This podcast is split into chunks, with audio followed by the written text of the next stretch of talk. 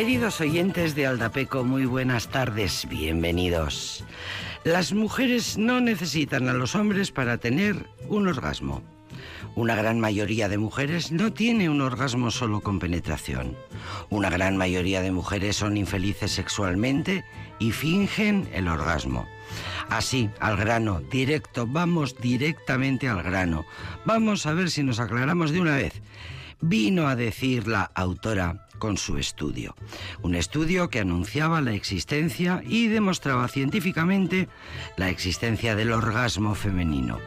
Estas conclusiones fueron lanzadas en 1976 en su libro, que era fruto de algo tan extraordinario entonces como ir a preguntarle a las mujeres lo que pensaban, lo que sentían sobre su sexualidad.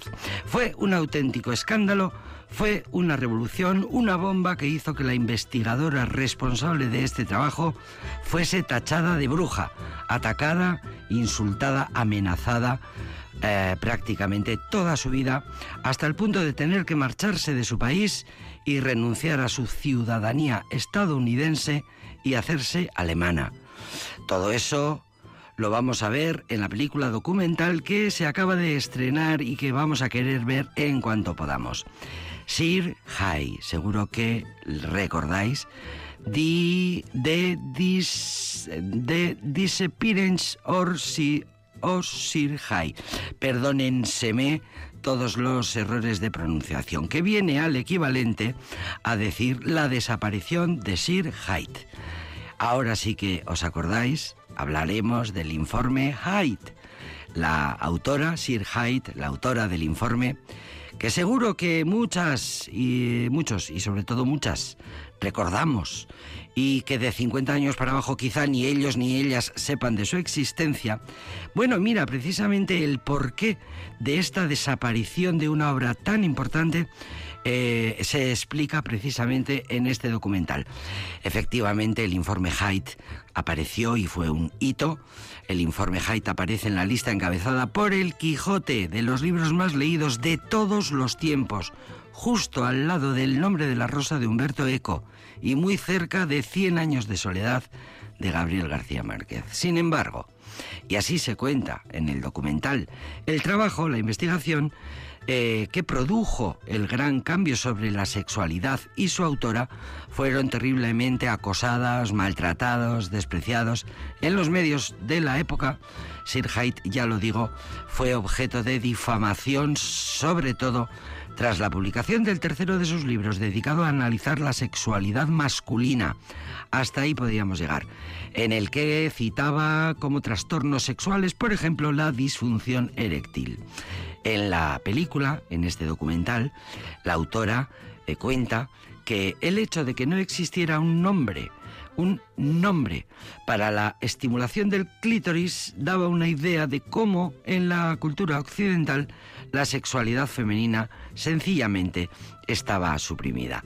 Su primer informe se publicó en 1976 y demostraba, tras un arduo trabajo de investigación y más de 3.000 entrevistas anónimas, realizadas que el clítoris era el principal órgano sexual de las mujeres y dejaba en evidencia la creencia dominante de que solo se conseguía el orgasmo mediante la penetración. El estudio de Sir Hyde desmontaba la idea de que a las mujeres les resultaba difícil conseguir un orgasmo. Decía que la mayoría eran perfectamente capaces de lograrlo por sí mismas y que para ello no necesitaban la penetración vaginal y que tampoco tardaban más tiempo en lograr el orgasmo que los hombres. Mitos, ideas derrumbadas en un plis plas, eh, ideas que hoy son comúnmente aceptadas, la importancia del clítoris para el placer femenino, la idea de que el sexo es algo cultural y creado y no biológicamente dado, fueron la contribución de la obra de Haidt al debate sobre el sexo. La autora interpelaba de forma directa a sus lectoras diciéndoles que no eran frígidas, que eso no existía y que tenían derecho al orgasmo y les animaba a conseguirlo y a procurárselo por sí mismas, sin esperar a que un príncipe azul les descubriese Los misterios del éxtasis sexual. Cuando la autora llegó a Nueva York, la Universidad de Columbia la rechazó porque literalmente una mujer no podía haber hecho un trabajo previo tan brillante. La academia, psicólogos, sexólogos, psiquiatras, por supuesto, los medios de comunicación controlados por los hombres en contra. Todos iniciaron el acoso y derribo, la difamación. Sir Hyde, Sir Hyde tuvo que largarse y su estudio de la sexualidad femenina, conocido más popularmente como el informe Hyde, en honor a su creadora, empieza diciendo, a las mujeres no se les ha preguntado nunca qué piensan y qué sienten acerca del sexo. Bueno, pues fue una hazaña, solo si nos apoyamos entre nosotras, dijo Sir Hyde, y tenemos valor podremos hacer realidad la igualdad. Perdió la batalla, fue borrada de la memoria, fue borrada incluso de la memoria feminista, que ahora de nuevo la reclama. Primero se refugió en Alemania y luego en 1995 renunció a la nacionalidad estadounidense. Finalmente murió devastada por una enfermedad degenerativa en el año 2020. El informe Haidt, nunca un libro hizo avanzar tanto, nunca un libro sobre el sexo fue tan celebrado y tan controvertido a la vez. la lista de los números más de los libros más leídos en la historia de la literatura, el libro número 30 entre los más leídos. Ahí os lo dejo. Ahí os lo dejo. Ahora vienen de Donostia San Sebastián, son acá y cantan No, esa no es manera de decir adiós.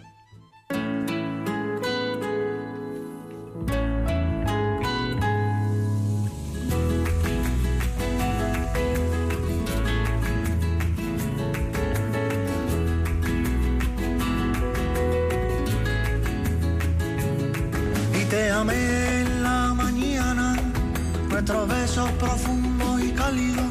Tu cabello sobre la almohada, como un sueño liente, tormenta dorada sin mucho. Llamaron antes que nosotros, sé que no somos nada nuevo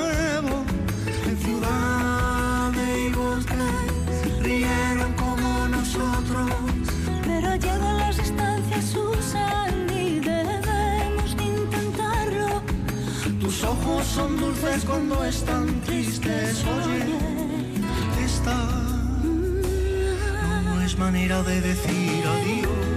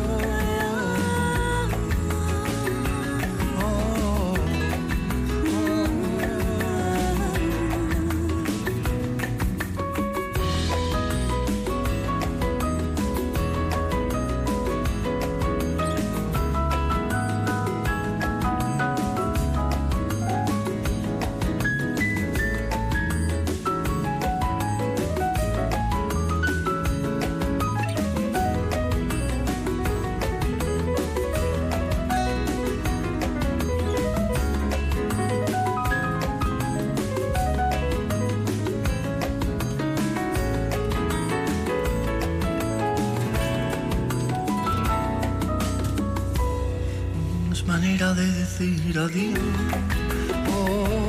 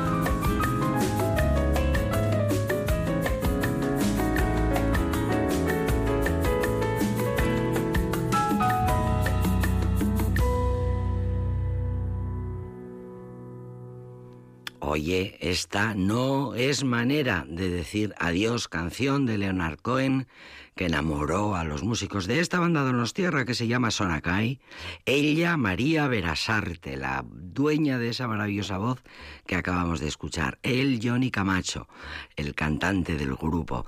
Y ahora este tema, esta no es manera de decir adiós, eh, forma parte, les los enamoró precisamente cuando escucharon la versión maravillosamente cantada por Enrique Morente y entonces eh, se animaron a hacer su propia versión y ahora forma parte del segundo disco de este grupo de gitanos euskaldunes Tierras.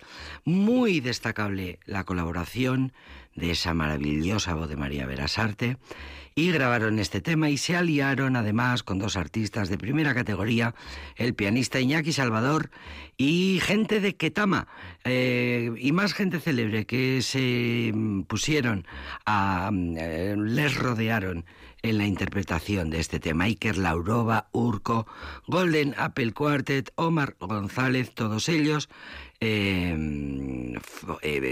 les echan una mano, aparecen en colaboraciones de este precioso disco, recién editado hace bien poco, hace unos meses, bueno, hace igual un año ya. Sí, eso que dices eh, el otro día, bueno, pues igual, ah, claro, va pasando el tiempo. os recuerdo una vez más, lo contamos siempre, que mm, debutaron en, un talent show de Mediaset que se llama Got Talent España, que quién no habrá visto alguna vez. Eh, aparecieron Sonakai de Donostia allí cantando en euskera el Choriak, Chori de Miquel Laboa. Y, bueno, la gente se volvió loca, eh, ganaron, se, colocaron entre los diez primeros finalistas del talent show y desde entonces, 2018, no han parado de ofrecer conciertos, de pisar tablaos y de pisar escenarios y de participar en eventos importantísimos. Y en este último disco pues han sacado unas versiones preciosas, cantadas con una sensibilidad maravillosa y que hoy vamos a disfrutar en este programa que se llama Aldapeco. Aldapeco se agarrará a dar punta, punta en punta, punta.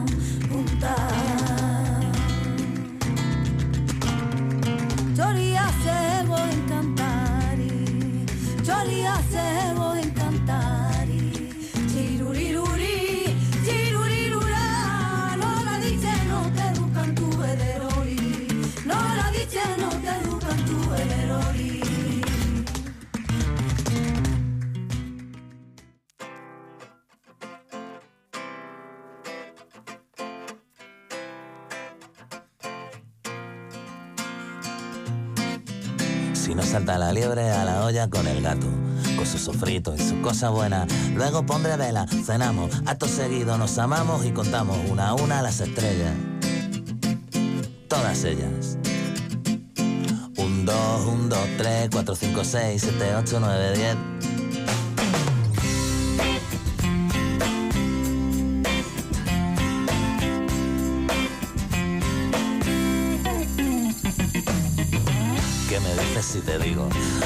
Tiempo mirando a las moscas que cuando me mira, con esos ojitos de rana, no sé, uno se acojona.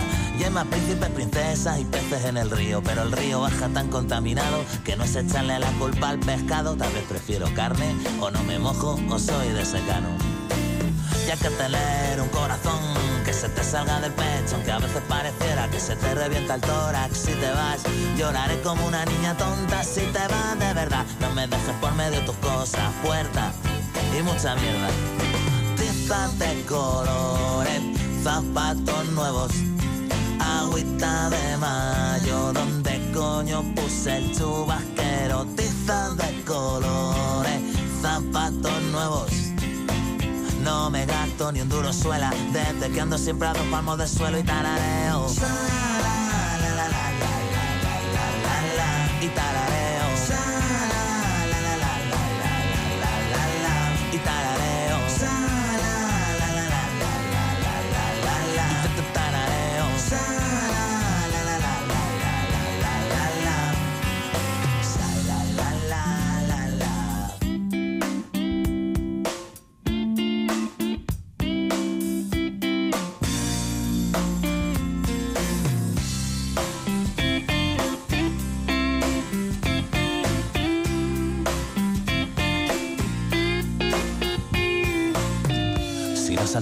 Liebre a la olla con el gato, con su sofrito y su cosa buena. Luego pondré vela, cenamos, acto seguido nos amamos y contamos una a una las estrellas.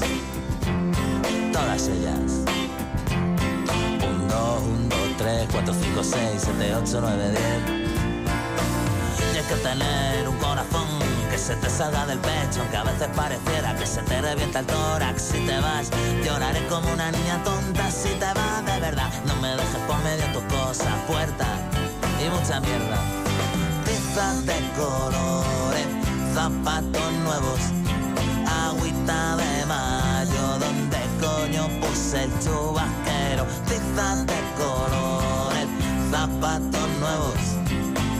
No me gasto ninguno suela Desde que ando siempre a dos palmos de suelo y talareo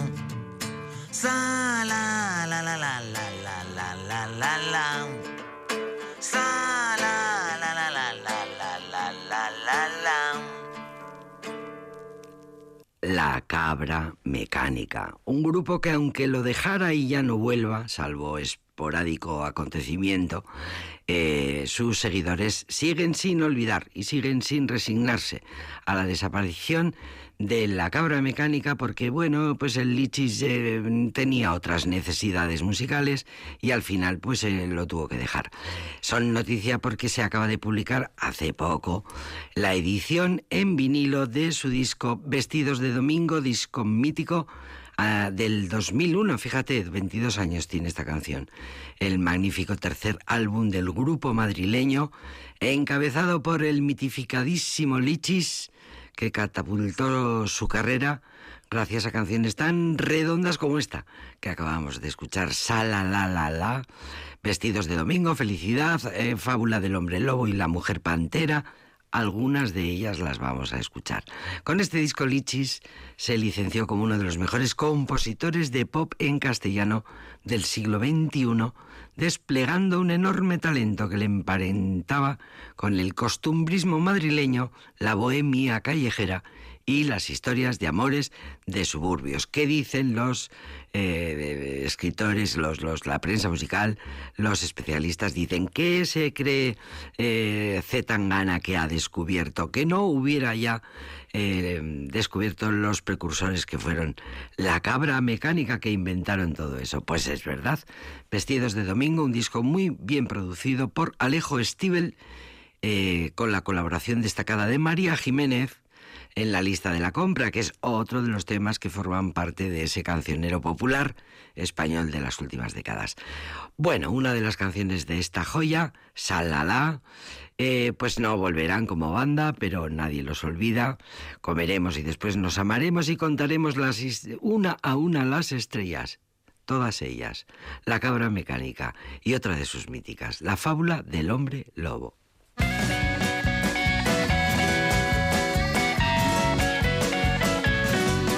Cuando yo soy el hombre lobo, tú eres la, la mujer pantera, sale la luna, yo me recojo y esta noche follaremos como fiera. Chao compañeritos de farra, chao a la puta bohemia. Y empezaba ya a estar harto de cagar blando y no enterarme de una mierda. De fiesta hasta mi corazón bailan sola las piernas. Que más que baile es un temblor y el temonillo y la paraplegia y en la falta de amor. La que llena los bares son tus labios para mí. Un plato de calamares, cervecita sin alcohol, identificación blanqueante me farte días de mucho viperame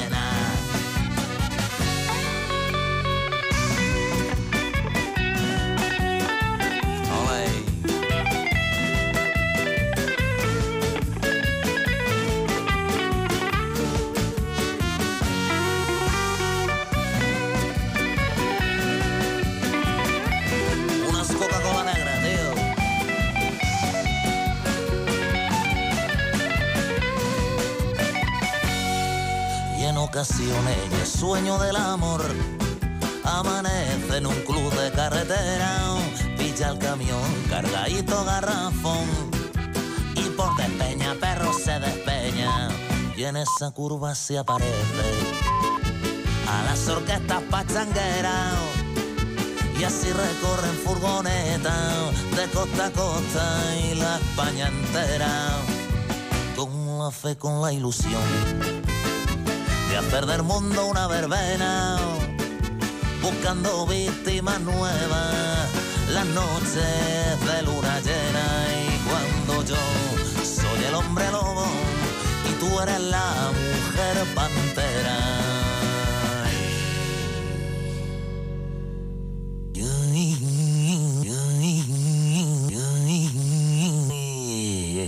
Ya es la falta de amor que llena los bares son tus labios para mí.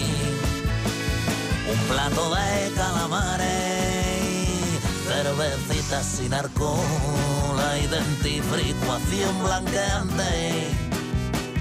Que nada me falte, días de mucho víspera de nada. Y es la falta de amor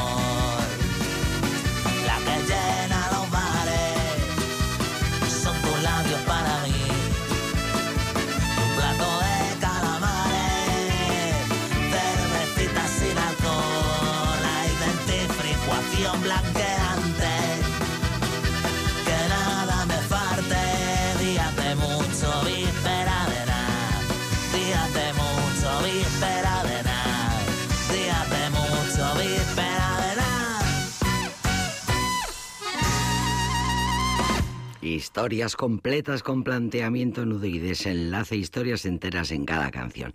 Costumbrismo madrileño que consigue complicidad en cualquier zona geográfica.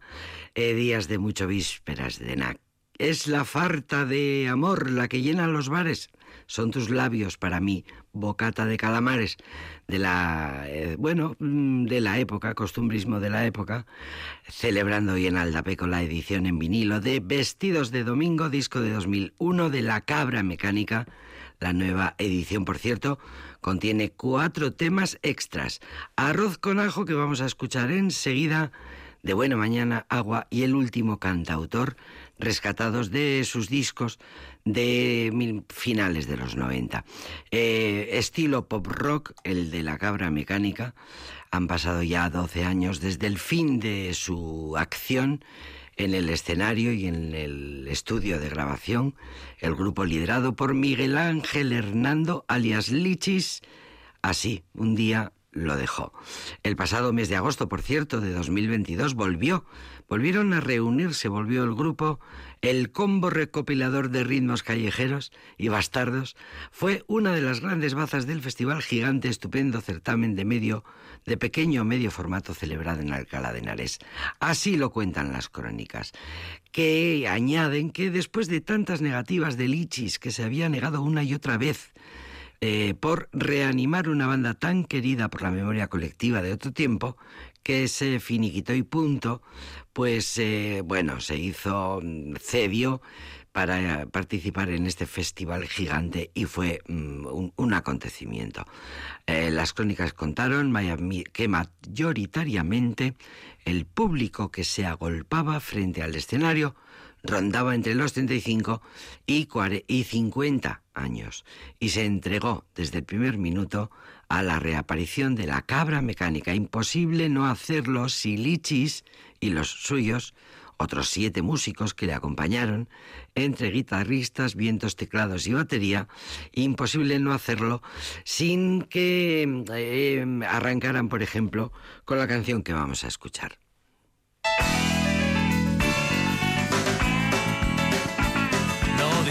La noche y el día, trabajando de peón de albañilería construyendo adosados en el aire. Alguien especula con mi espacio urbanizable y me pregunto.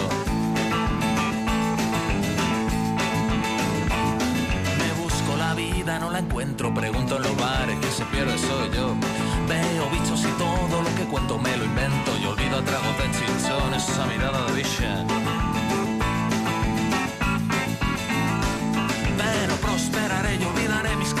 Los lavabos. Te invitaré a whisky nacional con billetes enrollados, te llevaré a visitar los más selectos descampados en alas de las 16 válvulas de mi utilitario, vámonos. Son mis penas de arroz con ajo, mis sueños estreñidos, mis desvelos son de arroz con ajo. A mi lado Mientras buceo hasta el fondo para ganarme cuatro duros, alguien multiplica veces sin mojarse el culo.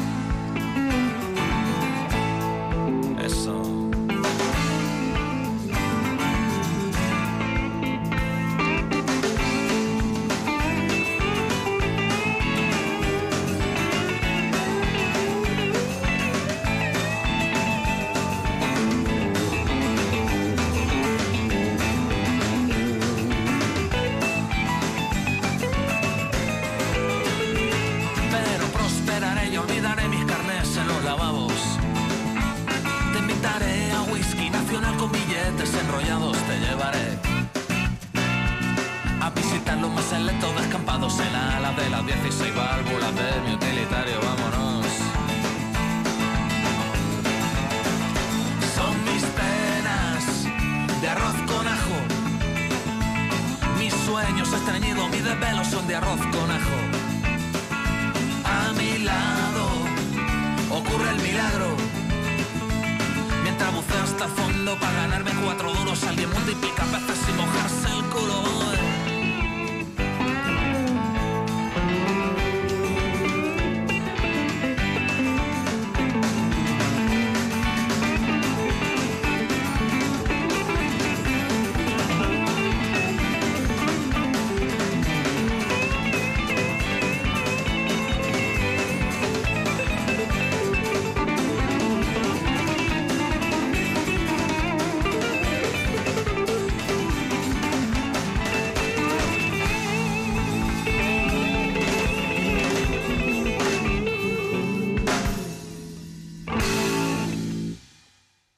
Cabra Mecánica fue una banda de un brillante latido verbenero que le cantaba a la siesta y a los platos combinados, asuntos serios en este país que todavía se reconocen en las barras de los bares donde no hay banderas ni personajes con corbata y maletín. Lichis es uno de los grandes letristas españoles, también uno de los más maltratados por el maldito negocio. Es un tipo capaz de poner sobre la mesa de composición el lenguaje familiar de la tasca y el verso rompedor del poeta de mercado de carnicerías y pescaderías. A que sí, a que es verdad. Maravillosamente retratado, la cabra mecánica, seguiremos informando en este programa que se llama Aldapeco.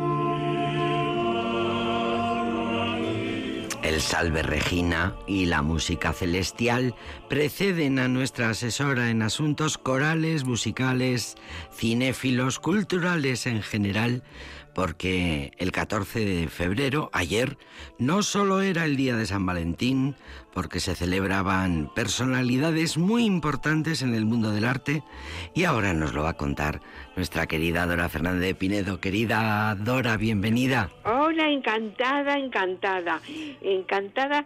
Soy amiga de compartir los bueno, el, el, gusto por la cultura. Sí, sí señora, de compartir tus experiencias y tus y tus saberes porque mm, eh, bueno has, has, pasado tu vida entera tu vida profesional entera eh, preparando cultura para los demás preparando eso es verdad, eso es verdad preparando conciertos preparando cine preparando conferencias eh, es verdad Que, que las aulas de tercera edad supusieron mucho mucho para Vitoria. Fueron verdaderamente precursoras y pioneras bueno, pues de cultura, de dinamismo eh, estético y cultural, Sin eh, duda. de inquietud por, por saber que eso es lo más bonito que, que puede pasar. Sin duda. Y bueno, pues me encanta pensar en ello. Y, y, tienes la generosidad y nunca lo agradezco suficiente de compartir pues todos tus saberes, todas tus experiencias con los oyentes de Aldapeco. Así que por delante te lo digo, gracias bueno, eh, querida. Yo también Dora. digo que no hay cosa más bonita que poder compartir con los demás algo que a ti te ha gustado. Es verdad. Y, y la suerte de que alguien te escuche y bueno, y tenga en cuenta y con cierto respeto lo que dices, pero me parece que no puede haber mejor premio. Eso también es verdad. Así que vamos a, vamos a decir grano. por qué estamos escuchando este a, el Salve Regina de, de Cavalli. Bueno, alguien dirá, uy, Cavalli, entonces pues este si había eh, nacido eh, pues en el siglo XVII, a principios del siglo XVII, pues entonces era de la música barroca. Ah, pero había más que Vivaldi, Albinoni, porque claro, porque claro, como ya conocemos, pues las cuatro estaciones de Vivaldi, el adagio de Albinoni y esas cosas tan conocidas. Y yo aprovecho este comentario para decir que efectivamente, o sea, ha habido mucho más de lo que conocemos, mucho más de lo que se nos ha mostrado y enseñado, tanto en el mundo y la diferencia entre mujeres y hombres uh -huh. y también entre unos y otros. Sí, sí. Porque, bueno, pues el mundo del comercio, el mundo de la propaganda, pues ha, ha tenido tanto que ver ¿eh? en lo que nosotros conocemos, valoramos, apreciamos y recordamos que es así. Entonces yo voy a decir muy poquito, pero, pero algo de quién fue Cavalli. Bueno, pues Cavalli nació en Italia y nació en una ciudad que se llamaba Crema y que está, eh, bueno, en la Lombardía, en mm, el norte, en el norte de, de Italia, de, de Italia sí, sí. en la zona de Milán, de Milán, por decir algo y sí. demás. Y bueno, es tan importante como que Crema pertenecía al municipio de Cremona. Y Cremona fue nada menos que la ciudad que todos recordamos porque fueron donde se construyeron los primeros eh, instrumentos de cuerda. Eh, por ejemplo, bueno, pues ahí estaban eh, Stradivari, ahí estaban los Amati, que eran las grandes artesanos en la construcción de los instrumentos de cuerda.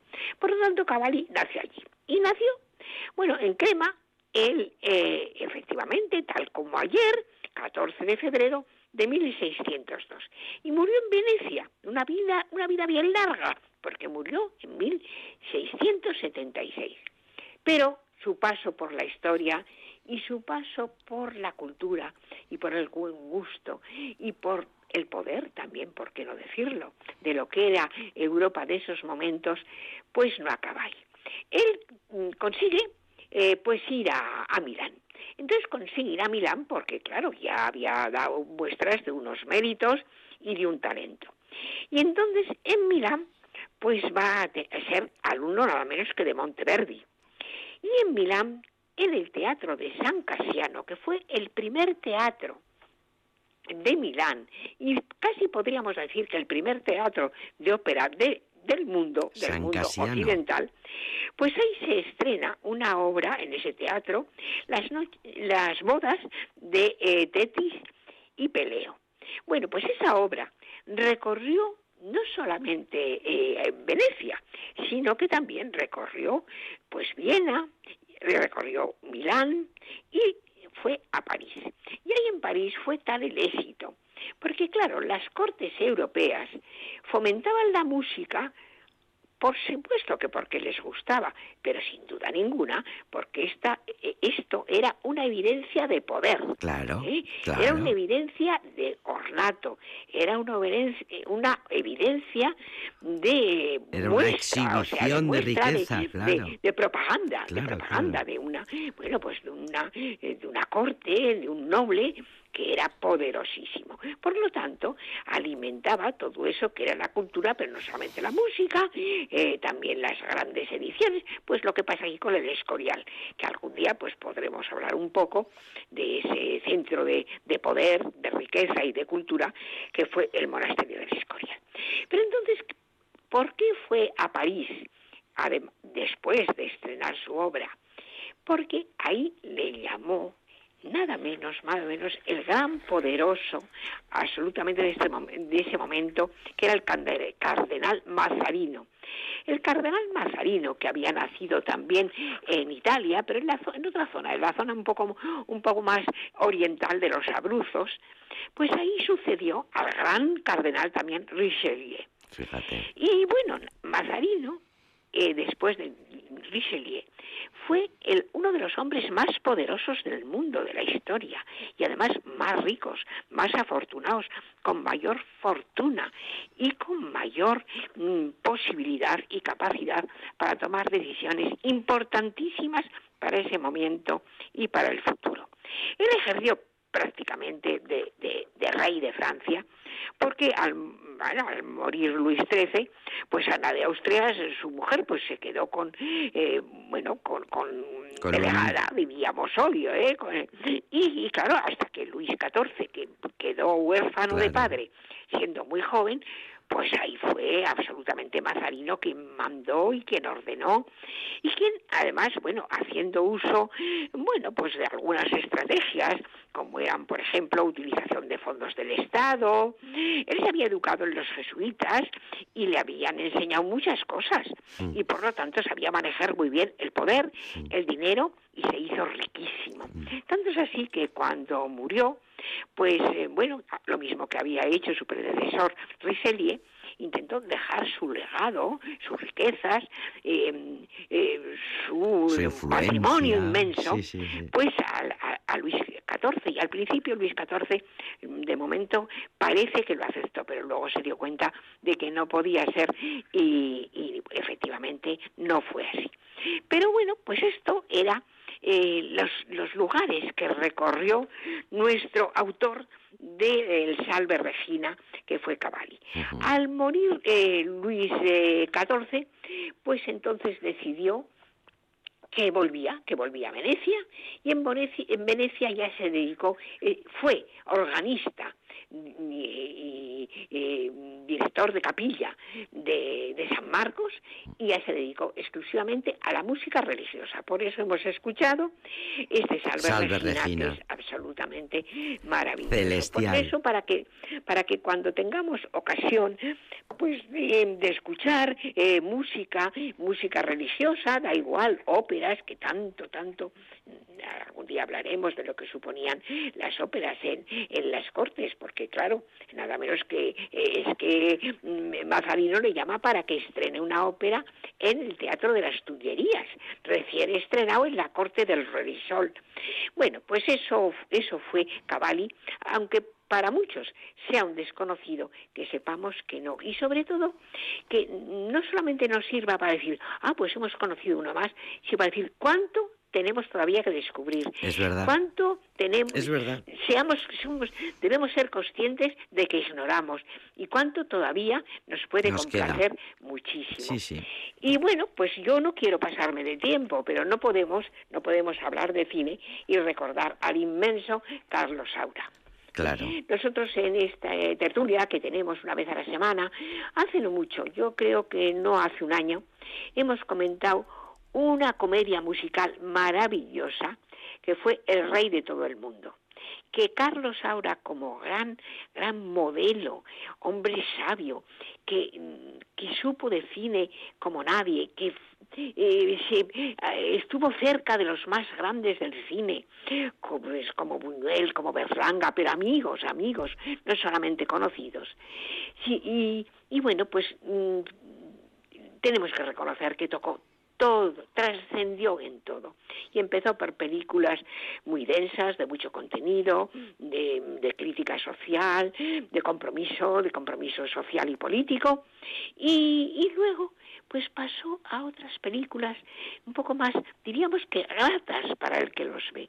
Pero es que además, él como nadie, como nadie, ha hecho esas películas que tienen que ver con la música, como es, por ejemplo, Flamenco, como es Carmen, sobre la, la ópera de Bizet, y, desde luego, como es Bodas Bodas de Sangre, que serán esas cosas que nunca podremos olvidar, ni podremos retirar de nuestras estanterías o de nuestro patrimonio de materias para disfrutarlas mucho, mucho, mucho. Y bueno, hemos visto hace poco, hace poco, y lo hemos comentado en esta tertulia, pues el rey de todo el mundo. El rey de todo el mundo, pues trata sobre el folclore mexicano, que fue absolutamente maravilloso. Perdón, y dentro de poco vamos a poder también ver fados. Fados. no hay nada más maravilloso que poder ver esa película de fados que va a ser póstuma para Carlos. Te voy a dejar, te voy a dejar que bebas agua, Dora. Que te noto, que te noto que tienes Estoy un poco. bebiendo, es que me emociono Sí, hablando sí, de Carlos sí, te Saura. vienes arriba, es verdad, es verdad.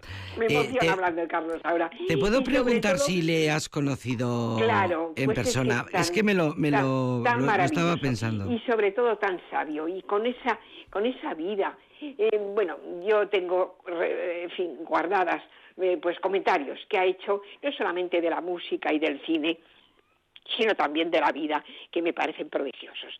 Y, por ejemplo, hablando de cine, porque vamos a tener dos minutos para hablar un poco de cine, pues, pues él decía que, claro, se- él ha hecho muchas, ha dirigido y ha sido coreógrafo de muchas, de muchas óperas, pero decía, se dice que la ópera es el conjunto eh, el, de la obra de arte total. Mm. Y él dijo, no, la obra de arte total es el cine.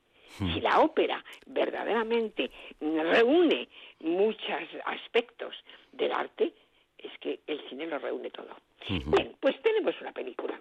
Tenemos una película y tenemos exactamente cinco minutos para decir lo más importante de esta película.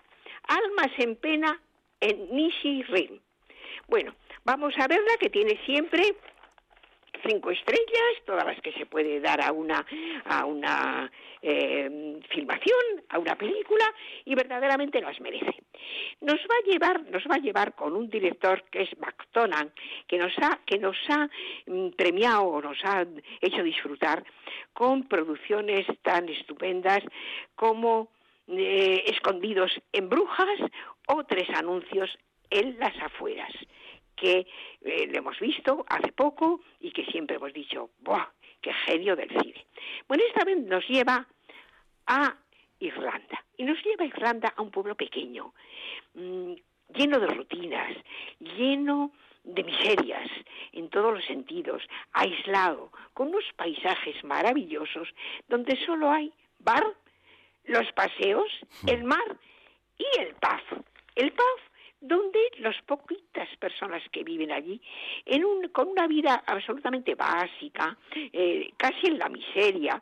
Yo tengo un amigo que ha conocido esa zona, exactamente ese lugar, y me ha dicho que la película todavía lo idealiza un poco más. Se queda corta Todavía es con más- la- el aislamiento. En la eh, y realidad la, es peor, la- sí. la pobreza Es y la, dura, y la- sí. y bueno, pues la, eh, lo- el- la disposición de lo más básico que tiene.